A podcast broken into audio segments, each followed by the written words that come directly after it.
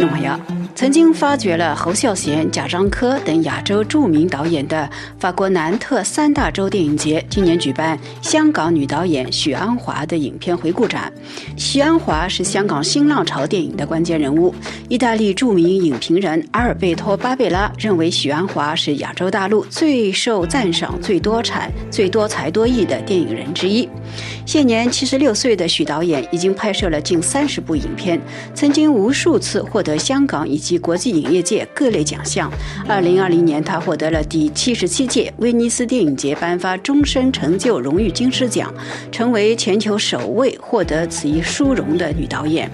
然而，在电影的故乡，在观众拥有很高的接受能力以及鉴赏能力的法国，他却并没有他的香港同仁，例如徐克等人有名。他的影片也仅仅只有两部在法国公演，被有影评人称为是二十一世纪最好看的华语片《天水围的日与夜》，甚至都没有在法国上演。对南特电影节艺术总监 Jérôme Baron 来说，这是令人难以接受的。他甚至认为这其中一定有。歧视妇女的因素在内，当然，他也认为这或许同许导演本人并不在乎推销他的电影，他对自己的作品持非常批评的态度有关。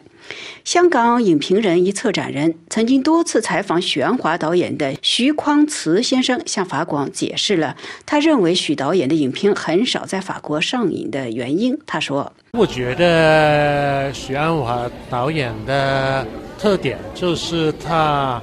很多元了，他拍的电影已经有三十多部了，但是他的电影不是很统一，不是像比方说是王家卫啊、杜琪峰啊，他们很有一个自己的风格。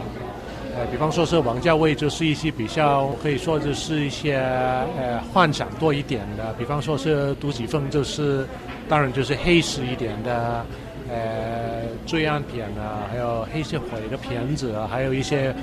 可以说是黑市电影的 film noir，就是这些东西。但是许鞍华的情况就是他什么都拍，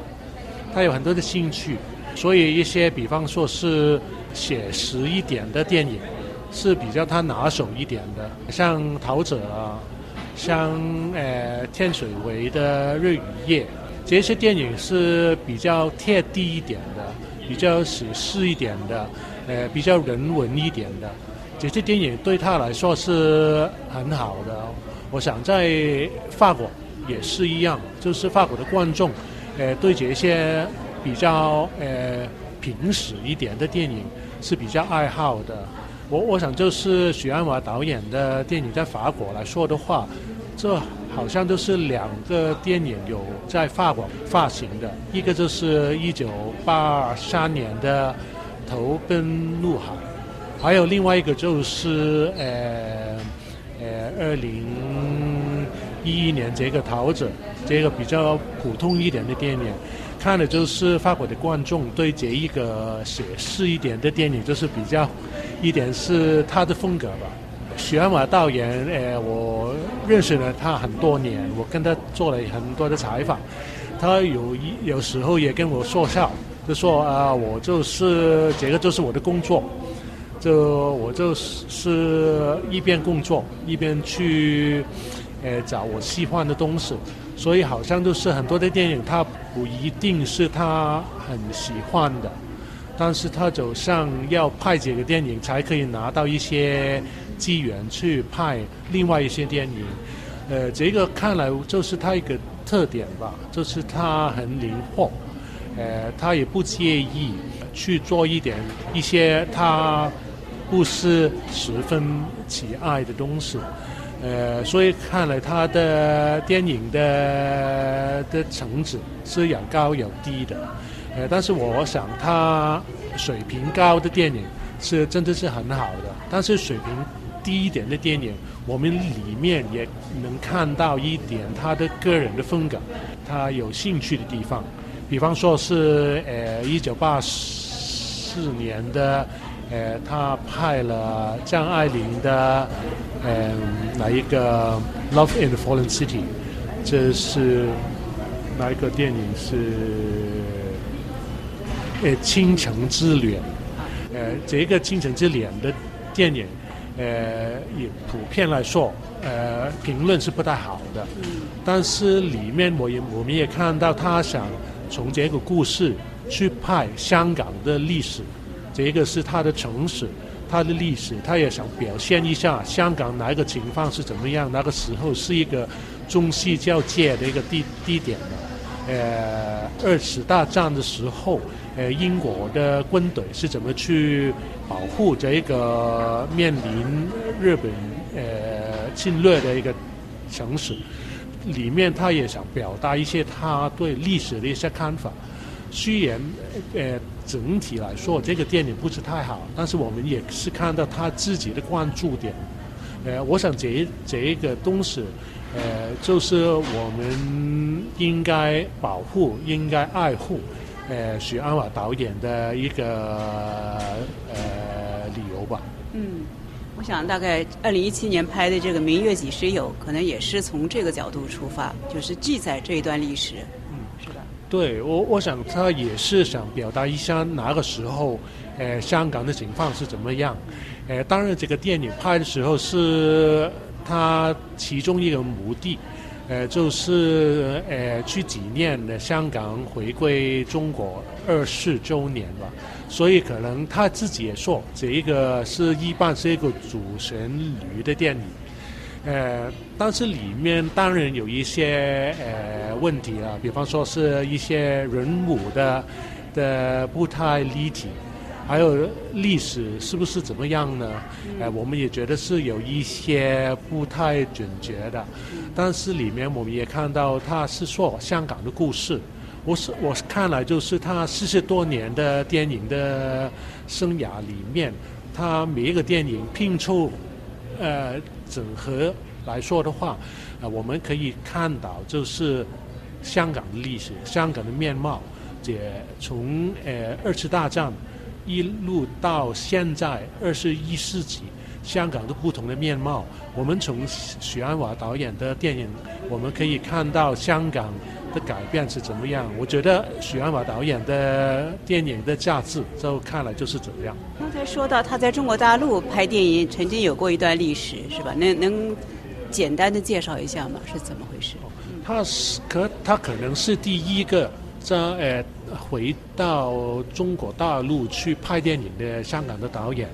呃，就是我们当然知道，这是二十一世纪的二零三的呃这个 CPA，就是这个呃中国内地跟香港一个呃经贸的协议之后，很多的香港的电影人就回了内地去拍电影，因为内地已经放放放换了一些呃条件，让香港的导演会对对对会会内地那边拍电影，但是在一九八一年。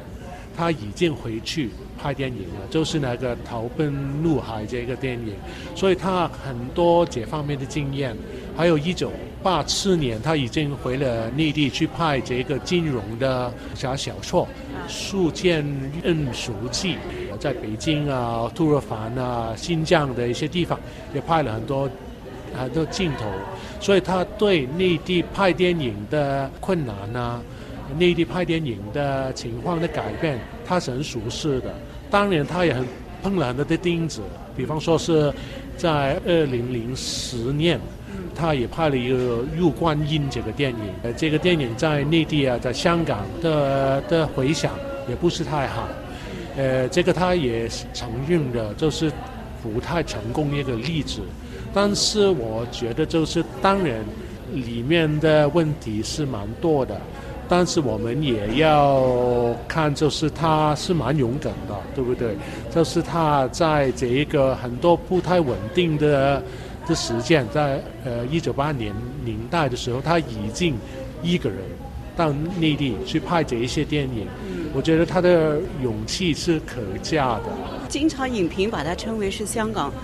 新浪潮的导演之一，其实香港的这个新浪潮好像不是很有名，就是不太了解这个新浪潮它代表的是什么。而且好像他本人也说他不和这个新浪潮的导演合作啊等等。这个新浪潮在电影史上是不是只不过是一个小的波浪而已？当时在一九七零年代末的时候，一一群读了大学的，很多是外国回流回来回来的一些香港的导演，他们带了一些新的手法去拍电影，比方说是徐安华导演啊，还有呃徐克啊，呃还有谭家明啊，呃张国明啊这些导演，他们是用一些比较低成本吧。是一些比较季节的地这手法去呃表达当时香港面对的一些社会里面的一些问题，当然他们的手法是比较不同的，他们的兴趣也可能是不同的。就像很多国家的新浪潮的导演吧，就比方说是法国的导演，法国法国的 n o u v e l l e 新浪潮的电影，比方说是高大，还有呃突夫，还有 shopho。他们的手法也是很不同的，呃，我想在之后，呃，古达跟屠夫跟夏坡他们也说过，但是我跟另外一些 n e w e l v a 的导演是不一样的，就不要将我们混为一谈吧。我想香港的导演也是一样。只是可能就是为什么许鞍华导演他会说啊，我跟其他的新浪潮的导演是不同的，不要将我跟他们混在一起去谈。但是我觉得他们就是一群同一个时候走出来的一些导演吧，他们的手法也是很不很一样。但是我觉得是他们的出现可能是。表达一点香港那个时候社会里面的一些改变吧。一一代我们觉得，我们说的就是二十大战之后，香港是比较富起来了，很多的年轻人可以去读大学、上大学去读书。这一群年轻人，他们就用自己的方法去拍电影，而不是像他们的师傅，就是要从地做起。呃，就从长记啊，还有一些副导演啊，这些这些地方去做起，他们就可以一开始就有一些血血缘的知识去拍电影，呃，所以他们的存在也是表达香港社会里面的一些改变，我觉得是重要的，其实对香港不只是电影的历史，而且香港的历史本身也是很重要的。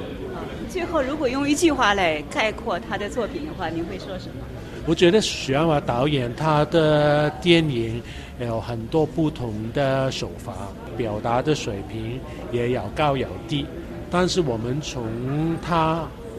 全部的电影来说，一个大的图像，他可以表达出来就是香港从呃二次大战之后到二十一世纪，而且。六七十年、八十年吧，它的社会的改变呢，它里面的人的面对的问题，他们自己的身份的认同，这些电影是表达了很多这些香港人面对的挑战，也是问了很多应该问的问题。所以我的许鞍华的导演看他的电影是从一些一个这个方法去看的话，也是比较好的。非常感谢香港影评人与策展人徐匡慈先生接受法广的专访。本次南特三大洲电影节特别节目是由杨梅采播，要感谢 Philip 的技术合作，更感谢各位的收听。我们下次节目再会。